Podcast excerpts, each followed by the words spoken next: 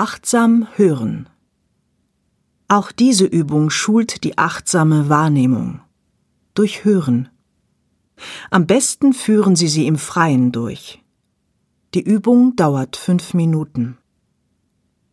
Setzen Sie sich irgendwo draußen hin.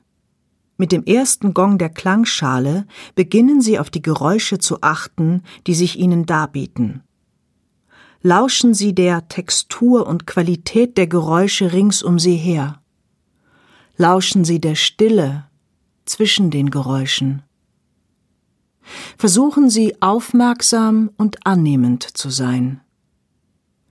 Wann immer Sie abschweifen oder bewerten oder auch nur beschreiben und Worte geben, so nehmen Sie dies zur Kenntnis und kehren Sie wieder zur Übung zurück.